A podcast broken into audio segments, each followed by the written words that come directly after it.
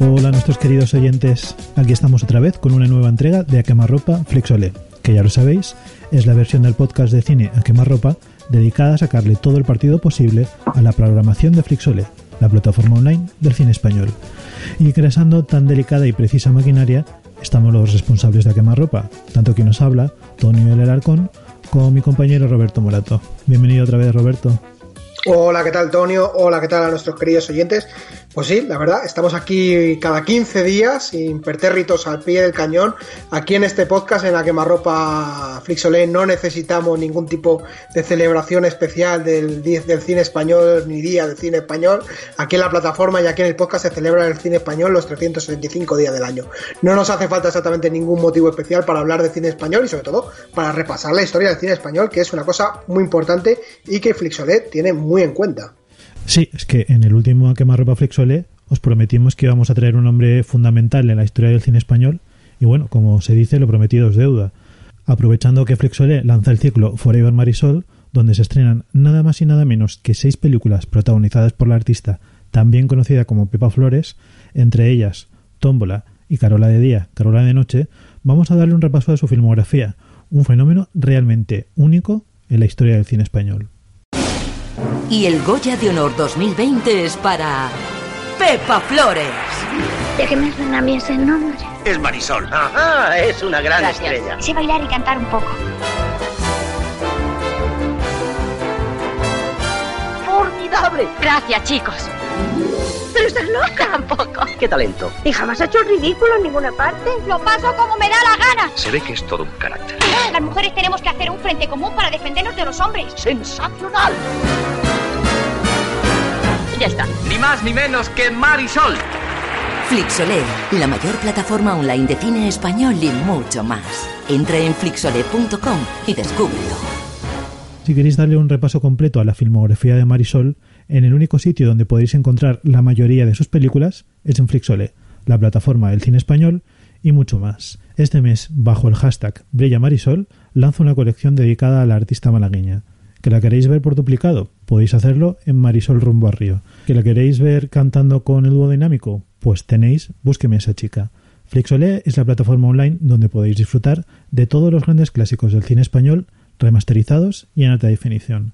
Por 2,99 euros al mes o 29,99 euros si preferís la suscripción anual, tendréis acceso al mejor catálogo de cine español de todos los tiempos. Flixolé, cine español y mucho más.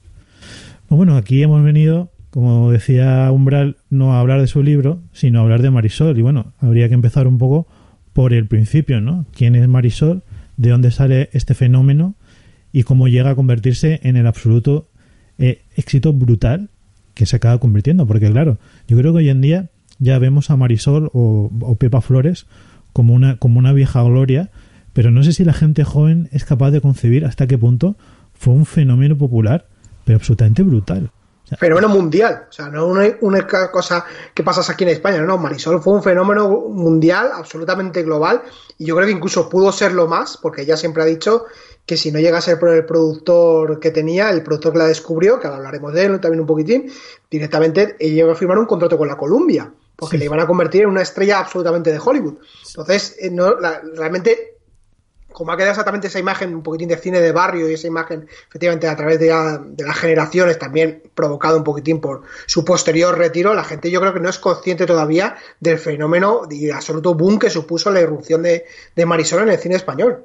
Ya llegaremos a ella porque realmente tiene mucha tela la historia de Marisol, pero un poco habría que empezar por el principio, ¿no? Porque realmente Marisol empieza muy, muy, muy, muy, muy pequeña eh, como cantante eh, y bailarina de flamenco. De, de- niña llama mucho la atención cuando se une a, a una organización de la falange que se llama Coros y Danzas. Eh, entonces, claro, esto llama muchísimo la atención que una niña tan pequeña tenga el esparpajo que, que ya tiene Pepa Flores en aquel momento, luego rebautizada como Marisol. Y claro, esto llama enseguida la atención del productor Manuel Goyanes, que como dices tú, es el que se fija en ella y intuye que haya una carrera, iba a decir cinematográfica, y, y- y no solo cinematográfica, a todos los niveles que se le puede sacar mucho partido. Eh, Sí, porque- una estrella de pop. Sí, porque básicamente yo creo que aquí Goyanes intuye que se puede convertir, y, y lo digo desde una, desde una perspectiva contemporánea, pero no, no anda, o sea, no voy tan, no voy tan desencaminado, en una, en un fenómeno multimedia. Y realmente Goyanes lo que hace, prácticamente desde la primera película que le produce, que es un rayo de luz, ya empieza a sacar merchandising de Marisol, y no voy de broma, realmente es literalmente, pero es que a paletadas. O sea, empiezan a sacar muñecas, eh, revistas, eh, todo, todo lo que te, todo lo que os podáis imaginar en torno a Marisol, lo saca, pero muchísimo. Porque cree mucho en que esta niña va a ser un auténtico fenómeno popular y realmente es que lo acaba siendo. Eh, eh, empezamos por, por un rayo de luz que como tú, tú comentabas enseguida llamó la atención de Hollywood es que estamos hablando de una película por la que eh, eh, Marisol se llevó un premio en Milán o sea en Milán que digo En Venecia. en Venecia exacto o sea estamos hablando de una niña que entonces tenía creo que unos 11 años y se llevó el premio Inter en el Festival de Cine de Venecia Que sería un poquitín el equivalente a la Copa Volpi, pero en niños. Exacto.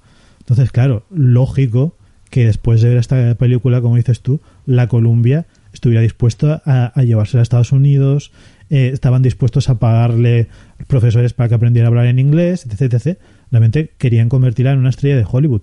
Pero claro, Goyanes era muy consciente de que tenía, nunca mejor dicho, una joya entre las manos y evidentemente que bloquea, pero radicalmente, eh, la posibilidad de que se vaya. Eh, y bueno, por una parte se puede entender, pero por otra es verdad que básicamente convierte a Marisol en un fenómeno español, por mucho que sí que haya funcionado, o sea, se la, mirara desde un poco más lejos, pero realmente eh, al no poder salir de la industria de la industria española, quiero decir, a, a la americana, pues claro, se convierte en un fenómeno bastante autóctono. Sí, ella comentaba en varias entrevistas que, por ejemplo, le fue muy bien en una pequeña gira que hizo en Japón, pero claro, fue eso, dos meses. O sea, porque al final, efectivamente, la raíz de su negocio estaba en España, sobre todo también a través de sus de las películas, de los libros, incluso de las giras que hacía. Entonces, al final, lo único que se podría permitir era pequeñas estancias en determinados sitios, ya fuese como, como comentaba antes, cuando la pasearon por, por Nueva York y cuando comentaba una anécdota muy divertida, Pepe, Flores, es que, claro, como era una niña cuando la llevaron por primera vez a Nueva York, más tenemos que tener en cuenta que, que, España todavía vivía en el franquismo, es verdad que en los años 60 pues ya había cierta apertura, pero para una niña descubrir algo como Nueva York en los años 60 era una bestialidad. Entonces le preguntaron efectivamente que qué prefería, si su Málaga natal o Nueva York, y dijo rápidamente que Málaga, que dónde iba a parar. Claro, esto le, le, costó una buena bronca por parte de los productores que querían exactamente venderla un poquitín en Nueva York y demás, pero es que efectivamente, salvo pequeñas giras que hizo para promocionar, que llegó, que fueron un boom absoluto, lo más normal exactamente es que Goyanes la protegiese y directamente se quedase aquí también un poquitín el negocio en España. Porque ya sabemos también que, muchas veces los productores, sobre todo de cine español, son un poco cortoplacistas, ¿no? Y son un poquito cortos de mira. Y eso es exactamente tener un fenómeno no global y pasarla a otras manos y que la, la marca se extienda, pues en esa época era algo bastante complicado y que yo creo que ni, ni siquiera exactamente pretendía lograrlo. Sí, claro, y esto es lo que provoca básicamente es que se le explota hasta unos niveles brutales, hasta el punto de que con 15 años ya le, le, diagnostican a la pobre Marisol una úlcera de estómago, con, por todo el estrés y las horas de trabajo y de presión que tiene encima una niña tan pequeña. Que cuando realmente hablábamos, hablaba yo antes de, de que es un fenómeno a nivel nacional, que es, yo creo que es incomparable, no solamente por el éxito que tiene, que también, aunque hay que decir que sobre todo son sus tres películas las que son las que tienen más éxito y las que se recuerdan más, ¿no? Sino que se produce una cosa muy, o sea, por una parte muy curiosa y por, otra, y por otra parte muy inquietante con Pepa Flores. Y es que básicamente España la ve crecer en pantalla. Y es que es algo realmente brutal si te pones a mirarlo. Es que desde la primera película que hace con Goyanes, que es un, rayo de luz, hasta la última, que es Carola de día, Carola de noche, en el 69, son nueve años en que vemos pasar a Marisol de una niña de 11 años a, a, una, a una mujer de 20.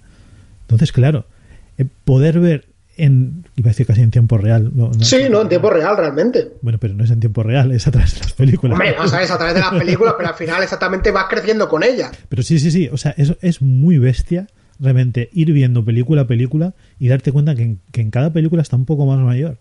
Y que- darte cuenta de que realmente estás asistiendo a través de todas esas películas al crecimiento de esta persona.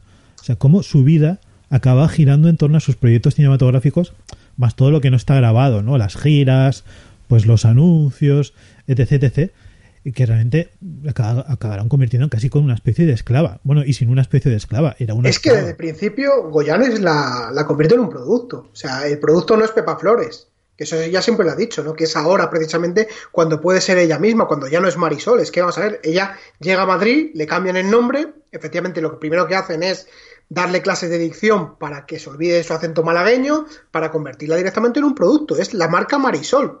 O sea, en el momento en el que ella debuta como intérprete, con un rayo de luz, ya no es Pepa Flores, ya es Marisol. Es un producto prefabricado.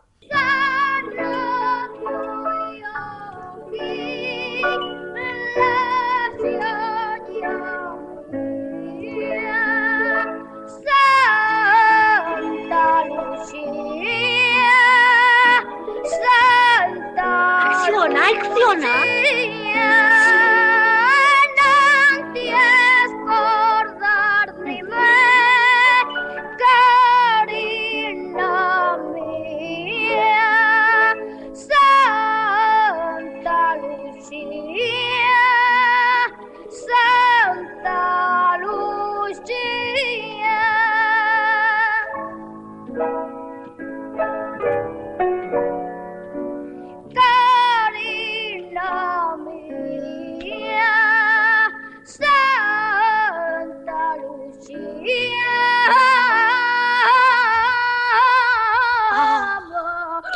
Obviamente con el carisma que ella tiene, que ya lo comentaremos, que es algo absolutamente irrebatable, que es algo que, vamos, que se diferencia muchísimo de quizás los que habían sido los antiguos, ¿no? Un poquitín niños estrellas, sobre todo Pablito Calvo y, Joselito, Mm. que yo creo que no le hacen, vamos, no le hacen ni sombra a Marisol, porque Marisol es, nunca mejor dicho, es un rayo de luz absoluto y es capaz de exactamente robar eh, la pantalla artistas, bueno, a, intérpretes magníficos y muy veteranos. Eh, eh, es, un de- es un derroche de carisma que yo creo que no se había visto en ninguna estrella infantil, por lo menos de luego en España.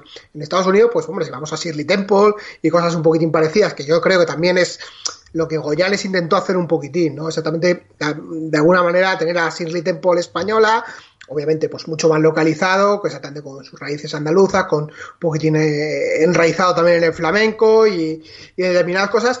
Y ya mismo lo, lo, lo ha contado hace también muchísimas veces. Es el hecho exactamente de que ella empieza cantando flamenco Mm. y lo que exactamente los productores querían, y sobre todo Goyanes, lo que quería era algo más modernito, algo mucho más pop, ¿no? Entonces todo esto exactamente se va convirtiendo en el principio en un producto. Claro, ¿qué es lo que pasa con el producto? Pues que va también ligado a una imagen, y la imagen de Marisol es sobre todo la imagen de sus tres primeras películas donde ella es una niña. Mm, sí. La vimos crecer en la pantalla, pero efectivamente ella es una niña. ¿Qué es lo que pasa? Que como has dicho tú, crece. Eso es lógica absolutamente imperante. Y una de las grandes tragedias ¿no? personales de, de Marisol es que, claro, como el producto va creciendo, lo que hacen exactamente los productores y sobre todo Goyanes es intentar retrasar ese crecimiento en pantalla, ¿no? Le empiezan a hacer cosas como, eh, co- eh, iba a decir coserle, no, no, eh, atarle los pechos exactamente, ponerle vendajes en los pechos para que la veamos mucho menos desarrollado. Claro, porque es que al final exactamente lo que está vendiendo, lo que se quiere vender con Marisol, ese producto de niña angelical, de efectivamente de una especie de juventud eterna, y más que claro, que esto es absolutamente imposible de conseguir porque los cuerpos crecen, las personas crecen, las personas se tienen que desarrollar. Entonces, esto es una de las grandes tragedias de Marisol, el hecho exactamente de que crece con una imagen absolutamente angelizada, pero claro, como dices tú, sigue teniendo una carrera y sigue teniendo que evolucionar, lo que pasa es que claro, que se le quiere exactamente estancar en una edad donde es físicamente ya imposible. Claro, es que cuando rueda tómbola, por ejemplo, ya tiene 13 años.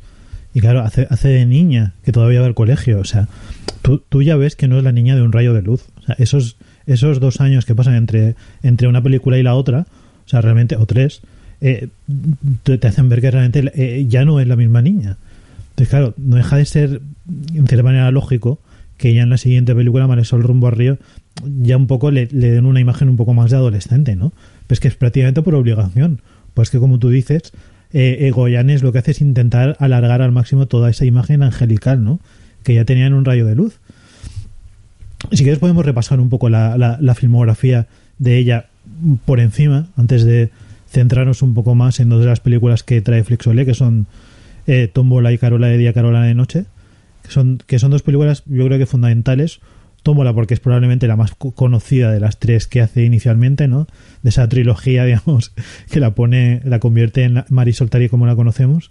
Y Carola de día, Carola de noche porque es la última que hacen con Goyanes. Y un poco, empezando por un rayo de luz, un rayo de luz realmente, tengo que decir que a pesar de que le dieron a ella el premio, claro, eso que tú comentas, es que realmente lo que tiene Marisol es que es una, es una, o es una niña que se pone delante de la cámara y la cámara la, la adora. Es de esas, es de esas personas que tienen algo especial que realmente funcionan muy, muy bien en cámara.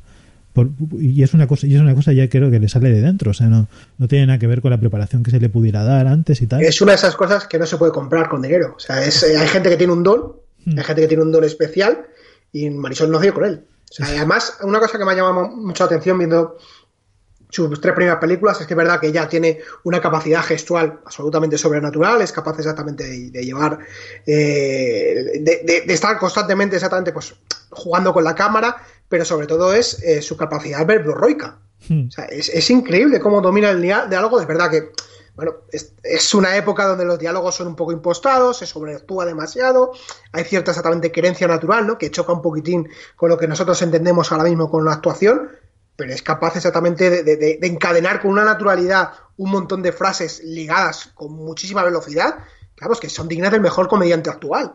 Es una cosa que era muy complicada, sobre todo en actores infantiles, que era más, pues exactamente, pues un poquitín el gimmick, ¿no? El hecho exactamente, pues, de, ser el niño cantante, que quede muy mono en pantalla, no, no, pero es que Marisol es capaz exactamente de dotar una presencia, ya digo, absolutamente verborroica a su personaje. Entonces, claro, todo este contraste exactamente de una niña absolutamente angelical, pero que tiene ese gancho a la hora de hablar, pues crea un personaje absolutamente irresistible. Y esto evidentemente pues es Coyan es perfectamente consciente, igual que el director que dirige las tres primeras películas, que es Luis, Luis Luciano Mingarro, que claro, sabe perfectamente lo que tiene entre las manos, ¿no? Entonces lo, lo va moldeando a través de la película. Entonces lo que yo estaba comentando es que un rayo de luz es como una especie de primer esbozo, ¿no? De lo que sería eh, el Marisol personaje cinematográfico. Lo digo tanto por ella, porque creo que, creo que realmente en Ha llegado un ángel ella está mejor como, como, como actriz. Haber aprendido, evidentemente es un poco más mayor, entonces se, le nota mejor en la segunda película. Pero además también hay otra cosa, y es que aquí la música la compone Gregorio García Segura, y aunque tiene alguna película, o sea, una película, alguna canción muy recordada como Corre, Corre Caballito, o El Curro Cucú, es verdad que es a partir de allá de un ángel que ya entra Augusto Alguero, eh, que yo creo que entiende mucho mejor qué es lo que le funciona a, a, Marisol, ¿no? Em, un poco sin perder ese, em, esas raíces del flamenco, ¿no? Que son las que, em, digamos, le identifican y, que siempre están presentes, ¿eh? Incluso, como dices tú, metiéndole melodías pop que ya se acercan mucho más a lo que, como tú comentabas, quería Goyanes pero eh, ese, ese ha llegado un ángel, yo creo que donde se empieza a, definir realmente lo que es Marisol eh, como personaje cinematográfico, tanto por la música de Alguero, que evidentemente en esta primera película hay dos temazos como son Hola, Hola, Hola y Estando Contigo, que es verdad que Estando Contigo era una película que Alguero había presentado a Eurovisión y aquí la reciclan de la forma más... Pero luego también hay otra cosa que es muy interesante y es que por primera vez Alfonso Paso, el, el, autor teatral, participa en el guion y es algo que volverá a repetirse en, varias películas de Barisol. Y Alfonso Paso introduce una cierta estructura de, de vodevil, o al menos eh, esta, esta historia, a diferencia de Un rayo de luz, que era mucho más melodramática, aquí sí que hay una cierta, un cierto trasfondo picares contra los personajes, ¿no? que se quieren aprovechar de, de Marisol, que hace que a nivel, o sea, en conjunto funcione mejor. Y también yo creo que le da bastante más pie a los actores para, para un poco sacar, sacar, mm, eh, sacarle, sacarle partido al planteamiento dramático dentro de lo que es un vehículo para Marisol, ¿no? Por ejemplo, Carlos Larrañaga, muy joven y doblado, por cierto, está muy bien. Pero donde realmente yo creo que se pule ya totalmente el esquema es en Tómbola, ¿no? Que ya hablaremos más en profundidad cuando mm, desarrollemos esas dos películas que he mencionado que he mencionado yo antes que, está bien pero claro ahí aquí también hay muy buenas canciones, empezando por Tómbola, ¿no? Que es un que es un temazo que vamos, que no veas, ¿no? Yo las estoy cantando todas en mi cabeza ahora mismo, ¿eh? No me extraña. No me extraña porque realmente es que hay, es que hay, hay canciones muy buenas. Eh, bueno, eh, lo dicho, ya hablaremos más en profundidad de ella porque vamos a incidir. Después de Tómbola y el éxito que tiene Tómbola, viene esta primera película de su lo que se considera su etapa adolescente, que como yo he comentado antes, es un intento de modernizar un poco su imagen, ¿no? Marisol rumbo a Río. Vuelvo a ser con, con canciones de Alguero muy influidas por la bossa nova, porque parece ser que a Marisol le personalmente le interesaba mucho la bossa nova y eh, básicamente lo que hacen es eh, llevarla a, a, Río de Janeiro con un aspecto muchísimo menos infantil que tenía antes. Aquí realmente ya empezamos a ver a un adolescente y luego tenemos el gimmick evidentemente de que interpreta a dos hermanas gemelas. ¿no?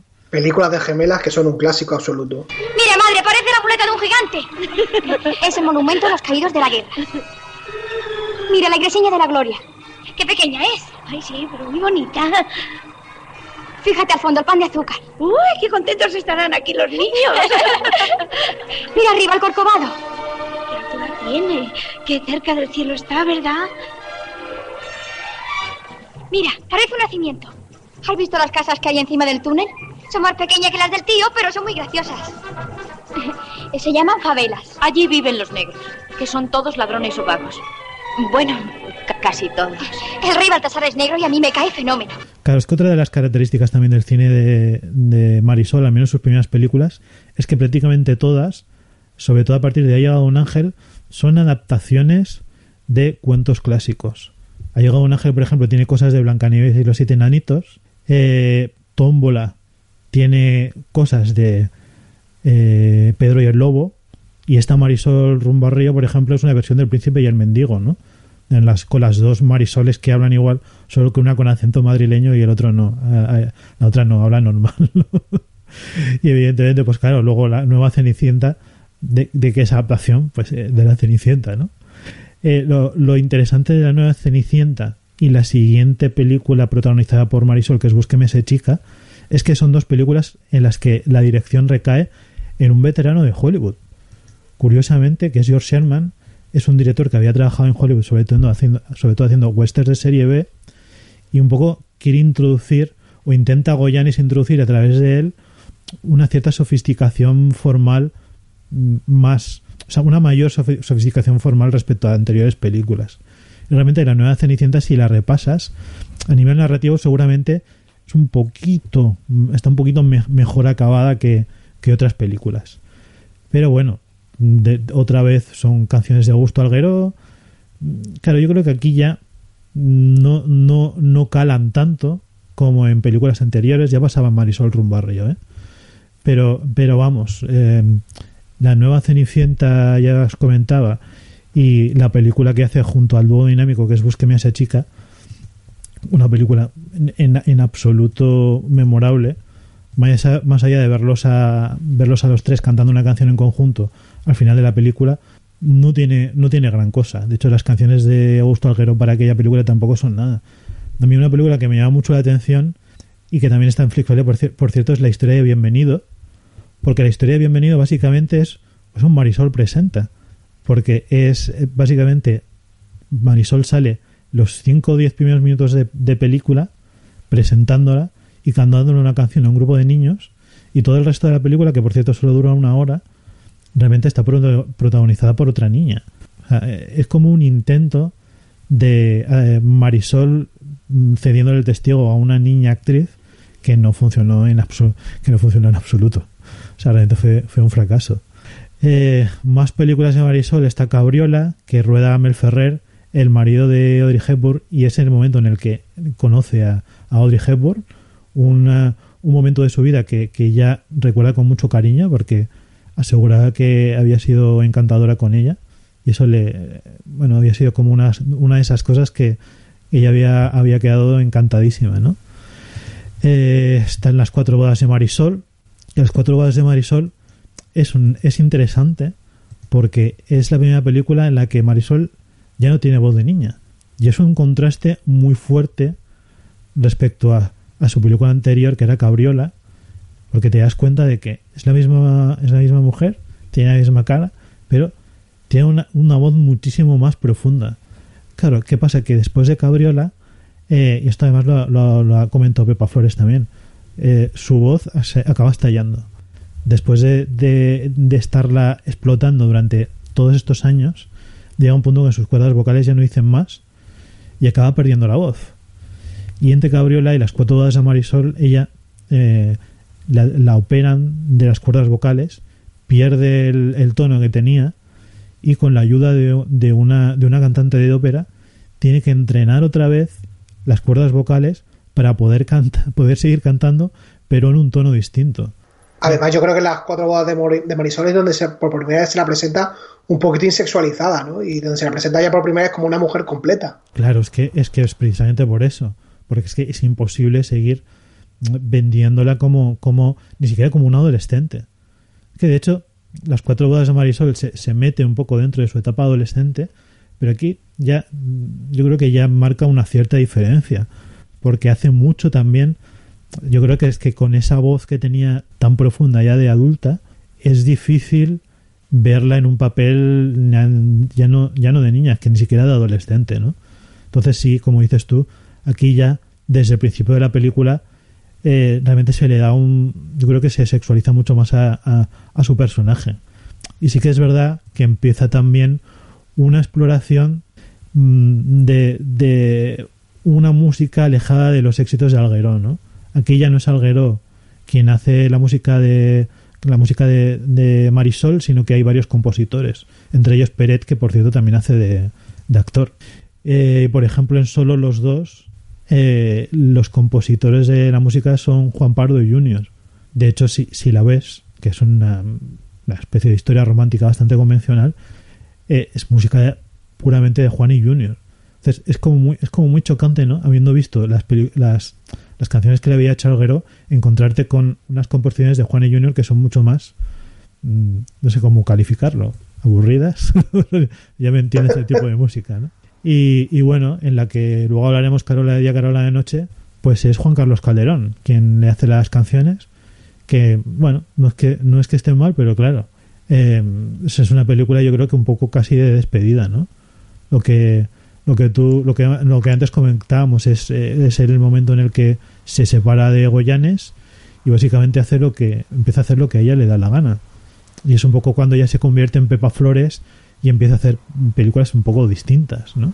es que además yo creo que Carola de día Carola de noche es la primera vez donde yo creo que el personaje de Marisol o el producto de Marisol llamémoslo como queramos desaparece mm. es que hasta entonces yo creo que prácticamente todas las películas ella había sido el personaje de Marisol, más allá de crecer y demás, pero siempre en todas las películas se había llamado Marisol. Entonces, ya precisamente en esta película, donde además que es una película muy metacinematográfica, yo creo incluso prácticamente trata sobre, sobre, Mari, sobre Marisol Pepa Flores, un tiene exactamente ese eterno conflicto que, que, que todavía nos sigue atormentando a todos, y precisamente es un poquitín por eso, ya la separación total exactamente de lo que había sido el paquete artístico que le habían intentado vender y ya la persona.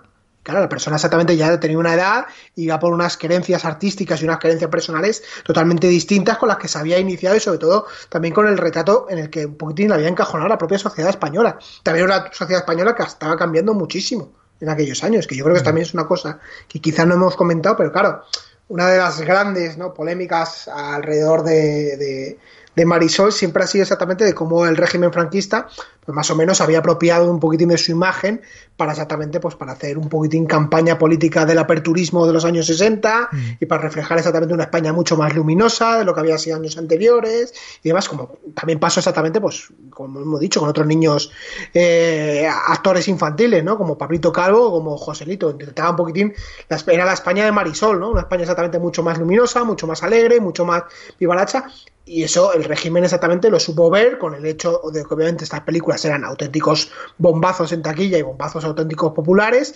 Entonces también exactamente era un poquitín ya la persona, en este caso Pepa Flores, también intentando desmarcarse exactamente de esas connotaciones políticas que le había al final acarreado su propia fama. Luego, de, o sea, incidiremos más en esto porque es casi una película de despedida, ¿no? Pero es como, es, o sea, no solo una película de despedida, sino que también es una, es una especie de intento de hacer algo mucho más cercano a lo que ella realmente le interesaba, que es lo que hace ya como Pepa Flores, ¿no? A partir de entonces. Es verdad que tiene un par de películas en las que ella interviene con papeles muy secundarios, ¿no? Como El taxi de los conflictos o Urtain el rey de la selva o así. Y es sobre todo con sus colaboraciones, em, por ejemplo, La corrupción de Chris Miller o El poder del deseo, colaboraciones con Juan Antonio Bardem, cuando ella ya como Pepa Flores intenta hacer cosas distintas, ¿no? Intenta alejarse de, su, de esa imagen de, de niña buena y hacer personajes más complejos y tal. Lo que pasa que a- al público español esto le cuesta muchísimo. Intenta, y ella siempre se intenta reivindicar como actriz durante muchos años y hace proyectos muy interesantes, pero no se, no se le acaba de, de aceptar ¿no? como, como tal. Es que es muy difícil romper con la imagen, sobre todo exactamente cuando muchas veces ha sido totalmente manufacturado, o sea, es que es muy complicado y además me imagino exactamente que, que tendría muchos estigmas de la época. Claro, entonces realmente siendo consciente de todo lo que llegó a pasar y de las dificultades que tenía para hacer lo que, lo que ella quería hacer, también se entiende esa retirada de la vida pública, ¿no? Estamos hablando de una persona que durante, o sea, desde, desde el año 1960 hasta que se- el momento en el que se retira, que es básicamente 85-86, si no me equivoco, que ya sí que se retira y desaparece de la, de la, de la imagen pública, estamos hablando de una persona que durante 25-26 años está constantemente bajo la atención pública constante. O sea, que tiene una presión eh, social encima absolutamente brutal.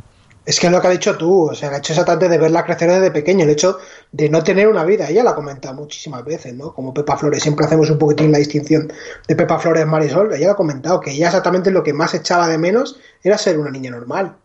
Y eso exactamente cuando has tenido que crecer bajo la opinión pública y bajo el ojo público, además, como hemos dicho, ¿no? Hubo una época donde directamente eh, Pepa Flores se intentó desmarcar todo lo posible de Marisol, y claro, eso también exactamente, pues, conlleva siempre al final cierto grado de polémica. Mm, Sí, claro. Entonces, cuando exactamente cuando rompes con una imagen que te han creado, cuando rompes con una imagen que está también as- asociada al público, pues al final exactamente siempre acabas provocando ciertos roces.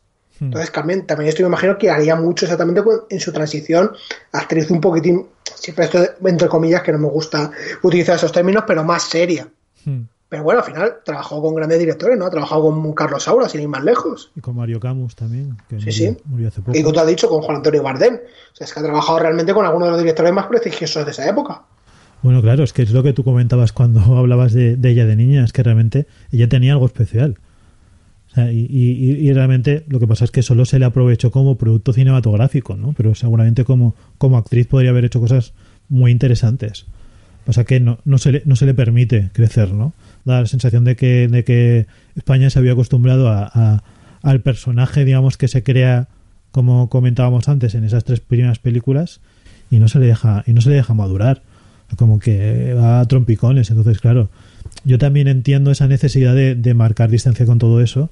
Y a ver, por mucho que sea Michael Jackson, uno no puede ser niño eternamente, ¿no? Entonces, Pepa Flores sabe que no podía recuperar aquella, aquella, inf- aquella infancia que había perdido, pero al menos puede seguir, pudo seguir su vida con una cierta normalidad, ¿no? Y es lo que ha intentado hacer de todo el resto de su, de su vida hasta ahora.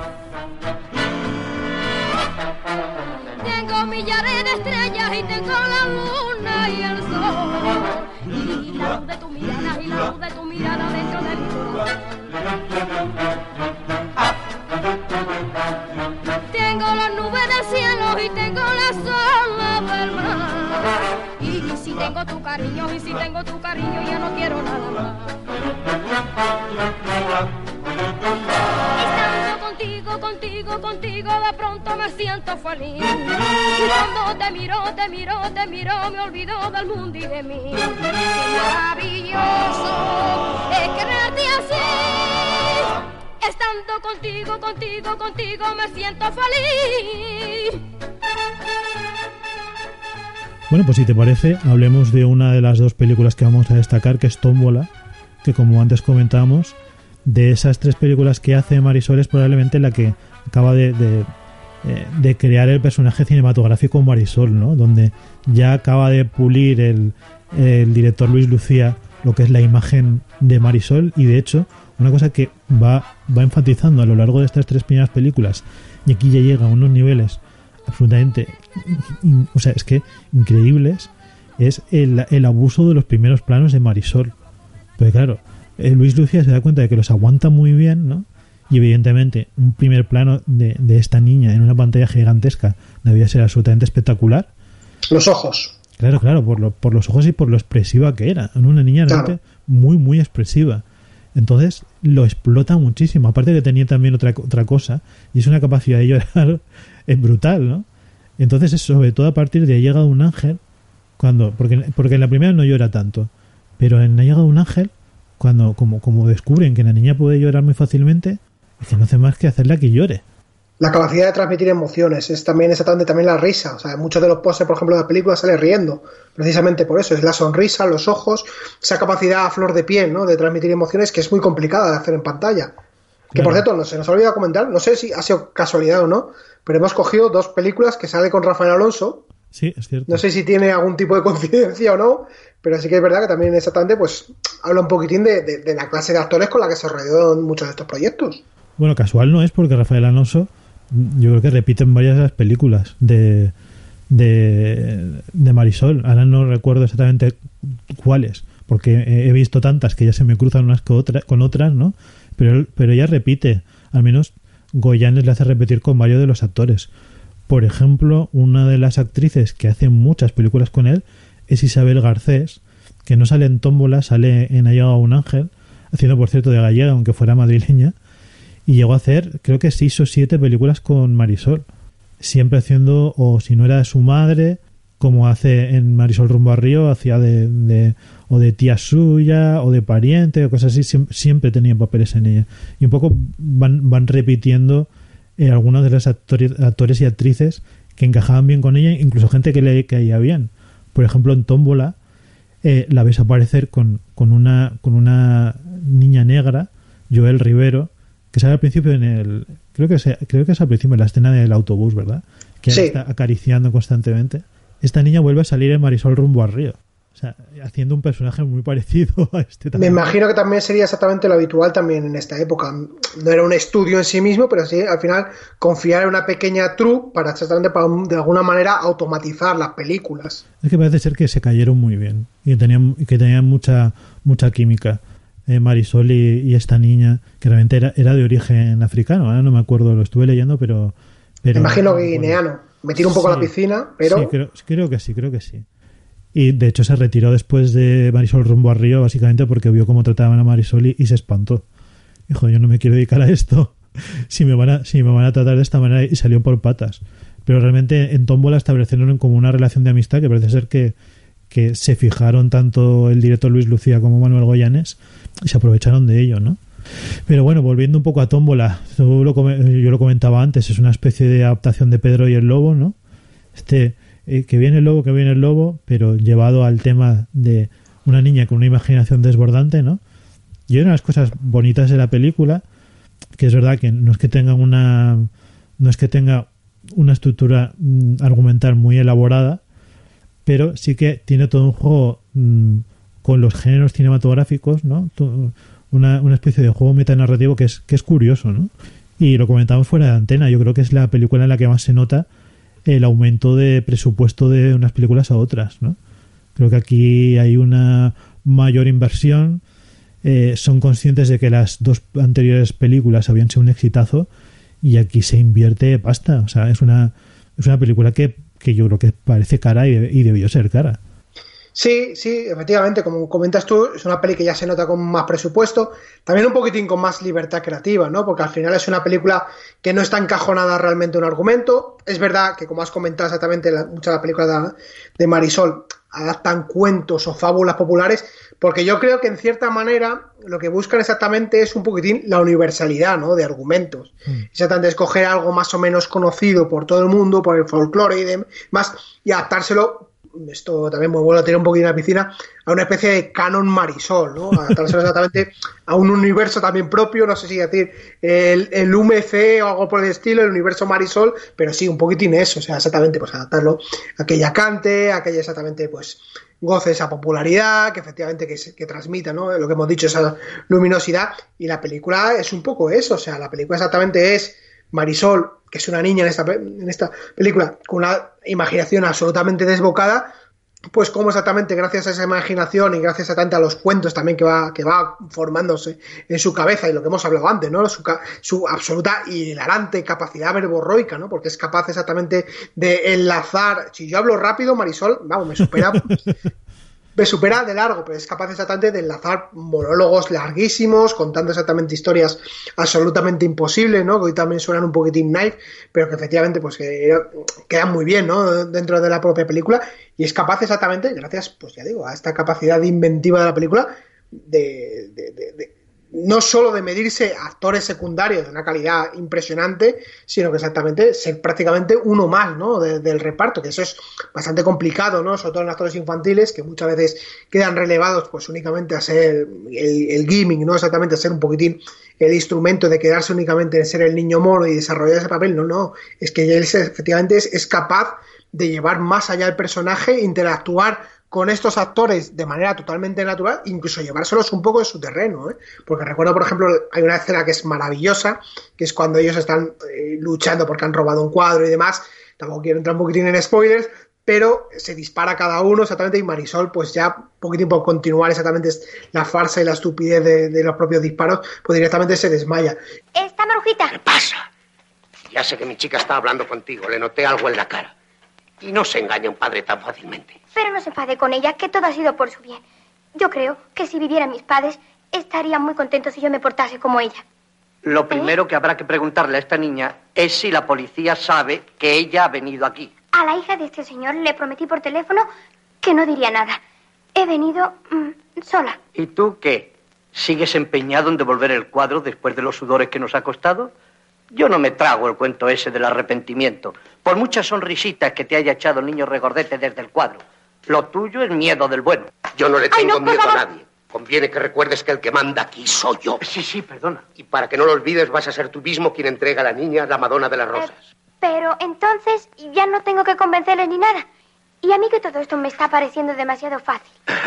Mira, pequeña, es que el trabajo lo traías hecho ya. Eh, lo que yo decía, demasiado fácil y te vas dando cuenta exactamente cómo se va llevando a, los personajes al terreno, sobre todo en las escenas anteriores, cómo va convenciéndolos a través exactamente pues, de lo, que, lo que he dicho antes, de su luminosidad, de su persona y demás, y su capacidad exactamente por interpretar, y es, vamos, es algo absolutamente maravilloso. Es que ya yo creo que desde la primera película se utiliza esa estructura, ¿no? Que yo creo que se repite bastante en las tres primeras, que es que Marisol básicamente es un rayo de luz, nunca, nunca mejor dicho, como en la primera película, que llega a la vida de las personas y la transforma, ¿no? Y desde un rayo de luz hasta esta, básicamente, es que, es que lo que hacen es aprovecharse de eso, ¿no? Son conscientes realmente de la, de la imagen angelical de Pepa Flores y lo que hacen es, es explotarla al máximo. Y es que aquí vuelve a aplicar Luis, Luis Lucía, que además ejerce como guionista, e, él es muy consciente de lo que tiene entre las manos, igual que Manuel Goyanes, y lo que hace es explotarlo al máximo, ¿no? Y, realmente se nota, se nota que conoce muy bien tanto a la niña como, entre comillas, al producto que han creado y lo explota a tope. Que aquí, es que aquí Marisol ya es una estrella con, en, pleno, con pleno derecho. O sea, en Ha llegado un ángel ya lo era, pero aquí, cuando ella sale, tú ya te das cuenta que ella aparece con estatus de estrella. De hecho, al principio de la película realmente eh, Lucía crea una cierta expectación respecto a esta ley de Marisol. Todo el mundo se reúne a través de, ella. Claro, es que son, son muy conscientes de que el público está deseando ver a Marisol y realmente juega, juega con eso. Forma, yo creo que de forma muy inteligente y, es una de las cosas que, que, hace muy grato recuperar el cine de Marisol, ¿no? Y son estas estos detalles metanarrativos que van apareciendo a lo largo de la película, ¿no? Como tú comentabas de, en, en, esta película, pero en Ha llegado un ángel, por ejemplo, también hacían alusiones, ¿no? a, a, Marisol, a, su llegada al éxito. O sea, es que es como si las películas en segundo plano fueran comentando cosas sobre la propia carrera de Marisol, ¿no? Y por ejemplo en Tómbola, respecto a, Marisol rumbo a Río, hay, un, hay una interacción muy graciosa que realmente yo creo que refuerza tu teoría del universo compartido de Marisol. Y es que Augusto Alguero compone la canción Chiquitina, ¿no? que el propio Alguero decía que lo había hecho pues por el hecho de que, de que Marisol, incluso teniendo aquí 13 años, era una, era una chavala bastante chiquitilla, ¿no? Para su edad. Eh, y a Marisol rumbo a Río, como ya ha crecido, hizo una, evolución de esto, una canción que se llamaba Muchachita, que Marisol canta cuando los actores de Marisol rumbo al río se ponen a cantar chiquitina. Y ella dice, no, no, ya no soy chiquitina, si ya soy una muchachita. Y se pone a cantar muchachita. O sea, hay una interacción de una película a otra que realmente es un fenómeno absolutamente increíble, ¿no? Se está saltando a la tercera pared. Claro, claro, es que, es que literalmente. O sea, no es que esté conectando las dos películas, que también, sino que es que están comentando la, la, el crecimiento de la propia actriz. Es un, es un tema absolutamente maravilloso. Por eso yo comentaba antes esto de que es un fenómeno increíble, ¿no? Porque es que realmente se produce una interacción entre películas, entre profesionales, y es que te diría casi que en algunas películas hasta entre, entre líneas argumentales. Es que es, es algo brutal. Y bueno, la, la, otra película que queríamos hablar, que como hemos comentado antes es la última que hace con Goyanes, es Carola de día, Carola de noche. Es una película eh, que es una especie de monstruo de Frankenstein, porque realmente ella intenta hacer algo bastante más comprometido de lo que de lo que lo que le dejaba hacer Goyanes y de hecho lo que hace es aprovechar que su anterior película solo los dos había tenido guion, guion de, de, Jaime Darmiñán que se le contrata para que haga de director y para que escriba también el guion de la película para hacer algo un poquito más comprometido de lo que había hecho antes, ¿no? ¿Qué es lo que pasa? Que llega Goyanes y básicamente coge el guion que había escrito Jaime Darmiñán y con perdón se lo pasa por el, por el forro, ¿no? Y cambia, y cambia todo lo que le da la gana y hace una, una película muchísimo más convencional, ¿no? Entonces esto cabre, cabrea mucho a, a Pepa Flores, eh, lógicamente. Es que ¿cómo, ¿cómo, no te va a cabrear cuando tú intentas hacer algo como un poco más, no sé si más comprometido, al menos los títulos de crédito, si tú los comparas con lo que se había hecho, con lo que había hecho hasta entonces Marisol, o sea, tiene muchísimo más, muchísimo más significado, mucho más mensaje de que cualquiera de sus anteriores películas. Es como muy llamativo, ¿no? Es muy diferente a lo que había hecho hasta entonces. Sí, totalmente. O sea, realmente es lo que se ha avanzado tú un poquitín. ¿eh? O sea, al final lo del universo Marisol va a quedar totalmente establecido como canon, pero sí que es verdad que es, es, prácticamente un comentario sobre la persona de Marisol, ¿no? El hecho exactamente de que incluso toda la película vaya sobre la dualidad de Carola, sobre exactamente sobre su identidad, sobre eh, cómo tiene que pasar desapercibida, sobre cómo se tiene que mezclar también con la realidad, con la realidad, ¿no? Todo exactamente ese principio de la película cuando ella llega a Barcelona y exactamente y le vemos también es una película muy pop en, ese, en el sentido exactamente de que tiene muchas soluciones en cuanto a montaje incluso el uso de la música y demás que nos chocan hoy un poquitín en día pero es verdad que es una película muy de la época sobre todo exactamente a nivel formal pero cuando llega a Barcelona todo ese choque con la realidad yo creo que es el choque que, que, la propia Pepa Flores tenía que estar experimentando, ¿no? El hecho exactamente de, de, de, de, tener que ser ese personaje público que era Marisol y efectivamente ir creciendo y también ir encontrando tu propia realidad, tu propia vida siendo Pepa Flores cuando nadie te está viendo como Pepa Flores, ¿no? Mm. Que es un poquitín lo que le pasa al personaje de Carola. O sea, ella es una exactamente es un miembro de la realeza, vemos que exactamente más, es que yo creo que desde de principio, ¿no? O sea, vemos ese, ese prácticamente escena inicial con ella aterrizando en el aeropuerto de Barcelona mm. y rápidamente un montón de, de, de, periodistas, de paparazzi, recibiéndola exactamente eh, en, en, honor de multitudes, pues ya rápidamente te das cuenta de que hay cierto comentario sobre exactamente sobre lo que significaba Marisol Pepa Flores ya en su momento, ¿no? Y yo creo, no sé si hasta qué punto porque no, no se lo he leído nunca en entrevistas y demás, no sé hasta qué punto este proyecto de alguna manera pues reflejaba exactamente la propia creencia de Marisol, ¿no? Porque mm. ya lo hemos comentado un poquitín antes, ¿no? El hecho que exactamente de que se fuese su última película con Goyanes y demás, yo no sé hasta qué punto exactamente ella fue la propia impulsora de decir quiero reflejar exactamente todo lo que estoy pasando por mi vida, lo quiero reflejar exactamente en la última producción que hagamos juntos. Hmm, pues es probable que fuera así, ¿eh? porque es que realmente da la sensación de que lo que cuenta de que una parte de lo que cuenta tiene un, tiene un componente realmente bastante autobiográfico. Y como antes comentaba, yo da la sensación de que la película, entre dentro de, la, de, de lo que está, que, está contando una historia relativamente convencional, sí que intenta plantear determinados temas un poco más comprometidos y hablar un poco de pues eh, de política y cosas así de forma muy superficial, pero es verdad que los temas están ahí, ¿no? Entonces hay un cierto esfuerzo por hacer un tipo de película no sé si más adulta, porque realmente no, lo es. Como tú comentas, es una película muy pop en muchos sentidos. O O sea, no solo por la música de Juan Carlos Calderón y Palito Ortega, que también, ¿no? Que es un... A mí no me acaba de convencer, ¿no? No, no soy, no soy muy fan de, de las películas que... Las películas que... De las películas, de las canciones que aquí se cantan. Pero yo me refiero más, más que nada a las soluciones formales de Jaime Darmiñán, ¿no? Que son muy de la época. Son muy de finales de los 60, principios de los 70 y no siempre en el buen sentido. ¿no? Son como casi de, de, videoclip de la época. Entonces, claro, es verdad que es una película que no ha envejecido en ese sentido muy bien a nivel expresivo, ¿no?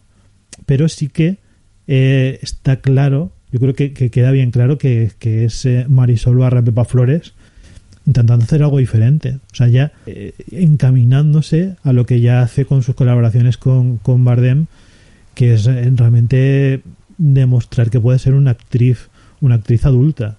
Y quitarse todos los estigmas que tenía. De, la, de la, la, niña buena. Claro, es que al final exactamente lo que hemos comentado. O sea, eh, del primer momento que, que, Marisol se lanza a la pantalla grande y se lanza, como dices tú, con un producto absolutamente multimedia, ¿no? Incluso más que multimedia, transmedia. Mm. Que es, exactamente es un, es una, un aluvión de, de, Marisol por todos lados, ¿no? Que se podía vender. Eh, es quitarse esa, esa imagen con la que se le ha vendido y ya acercarse un poquitín más a lo que es la intérprete real y la persona real, ¿no? Acercarse un poquitín más a lo que es la Pepa Flores. ¿Puedo haceros una pregunta? ¿A dónde vais todas las noches? A trabajar. ¿Dónde? ¿Dónde trabajáis? Tú dirías en un cabaret. Un rayo caerá del cielo y nos carbonizará a todos. No dramatices. Supongo que al menos nadie conocerá vuestra identidad. Nadie. Tenéis que darme vuestra palabra de honor, señora. Al menos concededme eso. Que a nadie, absolutamente a nadie, le diréis quién sois. Palabra de honor. Incluso es verdad que la película tiene un cierto ligero componente político, que no sé si a veces contrasta un poco con lo que luego fue Pepa Flores, ¿no? Como persona y las ideologías que luego, que luego propulsó, pero sí que es verdad que exactamente que sí, yo creo que es, es quitarse exactamente todo lo que había se había creado ¿no? alrededor de ella como imagen cinematográfica y directamente pues básicamente des desecharlo en esta película y efectivamente ser una, una, no sé si decir un antes y un después, pero sí por lo menos para que se la mirase con otros ojos y efectivamente decir, bueno, es que esta etapa como Marisol, lo que comentaba antes, ¿no? Que directamente es la primera película donde ya no es Marisol, es un personaje ya es Carola, que es algo totalmente inédito en su filmografía. Entonces yo creo que sí que efectivamente hay pues una especie de, de película absolutamente rupturista, por lo menos en cuanto a imagen y a concepción del artista.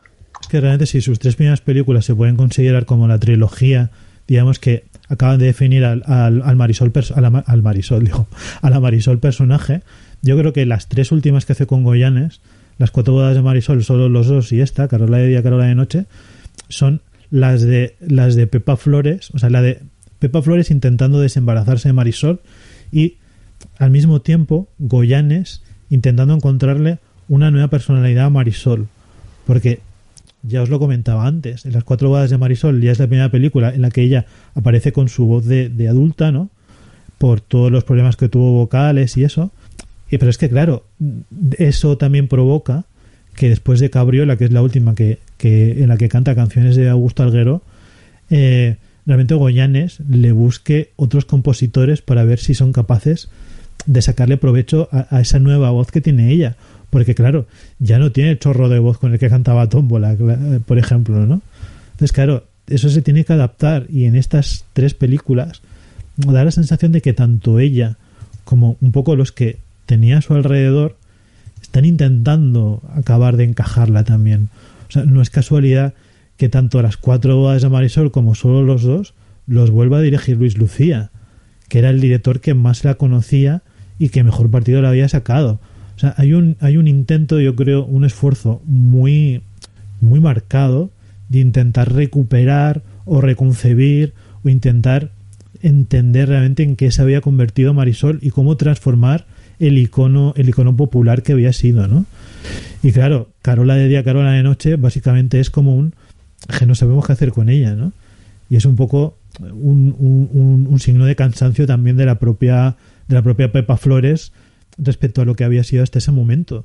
Es que a ver, cómo no sentirte cansado con este constante esta constante obligación de evolucionar y de hacerse, o sea, de hacer- intentar no hacerse mayor, pero luego hay que hacerse mayor de forma forzada y encontrar cómo puede encajar y cómo puede aceptarle al público español. Es muy, muy, muy cansino.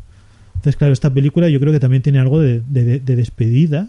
eh, y lo digo también porque es una película que tiene una cantidad de cameos de gente del cine español absolutamente brutal. Yo creo que ninguna otra película de Marisol tiene tantos cameos de, de actores famosos, a veces en, en papeles muy pequeños, ¿no? El papel, por ejemplo, de Fernando Fernán Gómez me recordó mucho al papel que, que hizo un Pepis Ver en La vida por delante, por ejemplo. Sí, es que claro, em- em, Fernando Fernández Gómez básicamente lo que hace es, es echarle un piropo a, a Marisol por la calle, En una escena cómica muy divertida. que ella, no entiende, ella dice, "Está- eh, él le dice, estás como un tren. Una cosa muy, muy machista, sí, hoy en día no, no gustaría nada, lógico, pero de, de, ese, de ese gesto machista se crea una escena cómica que funciona muy bien, aparte porque Marisol eh, tiene, tiene gracia, claro, porque Fernando Fernán Gómez es un actor, era un actor cómico absolutamente eh, excelente, ¿no? Y la incomodidad creciente de Fernando Fernán Gómez cuando ve que Marisol no entiende lo que le ha dicho, me parece, me parece deliciosa. Están los dos muy divertidos en esa escena. Pero es que no solo se queda en ellos, es que ya no solo es que eh, a su lado, al lado de Marisol estén otra vez Rafael Alonso, como tú comentabas, sino también José, eh, José Saza Saza. Pernil, sí, Saza, sino que es que hay gente como José Luis Coy que sale por ahí, Emilio Laguna, eh, una de las hermanas Hurtado, Patty Shepard, que es una de, es, su- es su es, es su ama de su, es su- ama de me, me iba a decir de, lla- de llaves no es de llaves. Eh, su especie de secretaria o algo así no me parece. Mm. solo que sale Morena. Sale Ja- Jaime de Mora y Aragón. Sale Amparo Barón Haciendo prácticamente de sí mismo. sí hombre de qué iba a hacer si no También es verdad. sale sale Chicho Ibáñez Serrador Emilio Gutiérrez Cava sale Marisa Paredes Mónica Randall José María Rodero es que es absolutamente increíble. O sea, es que yo creo que ninguna otra película de Marisol ha sido tan bestia. Es como oye ya no voy a poder hacer más películas con Marisol por parte del productor Goyanes no vamos a sacar aquí lo mejor de cada casa. Es como si hubieran tirado la, eh, casa por la ventana. Es una película muy sorprendente en ese en ese sentido sobre todo porque probablemente es una de más flojitas, ¿no? De, de- iba a decir de la última etapa de Marisol. Bueno, no es que la filmografía de Marisol esté llena de, bu- de buenos títulos, porque en general son bastante convencionales. Pero bueno, esto es- yo creo que es una película que incluso no, no funciona a nivel a nivel de, de- Marisol personaje, ¿no? Es como un poco es como un poco extraña. Da- yo creo que la sensación es que ninguno de los implicados pudo acabar haciendo lo que quiso y, y- no acaba no acaba de, encajar no no acaban de encajar las piezas Sí, sí, yo creo que al final exactamente se queda más, no sé decirlo como anécdota directamente o como, como reflexión sobre el propio eh, personaje de Marisol, que realmente como ficción en sí misma. También es una película, a ver qué digo, es muy del momento en el que se rueda, pues es una película muy de la transición y yo creo que también refleja el momento de cambios en España, el momento exactamente de que en España realmente no se sabe lo que es, ¿no? Es exactamente esa especie de, intento de modernización, pero que tiene también su arraigo en el franquismo, ¿no? Entonces es una España cambiante y yo creo que la propia película lo demuestra y sobre todo que es una película muy extraña en cuanto a géneros. O sea, de repente exactamente es una comedia, como dices tú, hay un montón de, intérpretes cómicos, luego exactamente también hay un montón de... eh, hay incluso una trama casi policíaca, ¿no? Una trama casi de thriller, de conspiración política detrás, luego efectivamente es una película romántica, realmente en su núcleo, entonces se juega con muchos registros, ¿no? Se intenta exactamente hacer una especie de cóctel, eh, a veces con ingredientes que no casan en sí mismo, pero yo creo que es una película, ya digo, muy interesante. Jaime Darmiñán es un director muy de la transición, ¿no? Mm. es un director que siempre ha tocado también temas políticos, que siempre exactamente ha, ha reflejado todos estos cambios que había en la sociedad y yo creo que exactamente que, que la película constata muy bien ese momento de cambio, constata muy bien el momento de cambio de Marisol, lo que hemos dicho, la transición exactamente de Marisol a Pepa Flores. Yo creo que esta película es absolutamente definitoria en ese sentido. Constata muy bien exactamente el momento también de transición, ¿no? El transición de, de España a una España más moderna. Yo creo que esta película más yeye no puede ser. Es una película exactamente muy pop, es una película incluso la propia Marisol eh, eh, en cuanto exactamente a concepción de canciones y, y pequeños números musicales. Es una película muy exactamente del momento musical. Es una película exactamente, digo, refleja muy bien la España cambiante de esa época. Y es una película que, bueno, que ya digo, a veces no funciona en cuanto a concepción de géneros y mezcla de géneros en sí mismo, pero yo creo que es una película exactamente que es clave en la, filmografía de Marisol para entender el cambio de Marisol a Pepa Flores, ¿no? Lo que vendría un poquitín por de, después, que es lo que hemos dicho, su trabajo con Bardem, su trabajo con Saura y demás, ¿no? Ya el intento exactamente de Pepa Flores por hacerse una actriz un poquitín más respetada. Recordad que Flixolé es la única plataforma online donde podréis encontrar las grandes joyas del cine español de todos los tiempos, entre ellas gran parte de la filmografía de Marisol. Pero este mes también tenéis un ciclo dedicado a José Coronado, un especial musical y sobre todo una retrospectiva de Halloween con algunas novedades muy jugosas. Por solamente 2,99 euros al mes o 29,99 euros en su modalidad anual, tenéis disponible el catálogo más amplio de títulos dedicado al cine español, Flixolé, cine español y mucho más. En 15 días volvemos con una nueva entrega de Quemarropa Flixolé que muy probablemente tenga que ver con esos mágicos últimos días de octubre, pero no queremos anticiparos nada.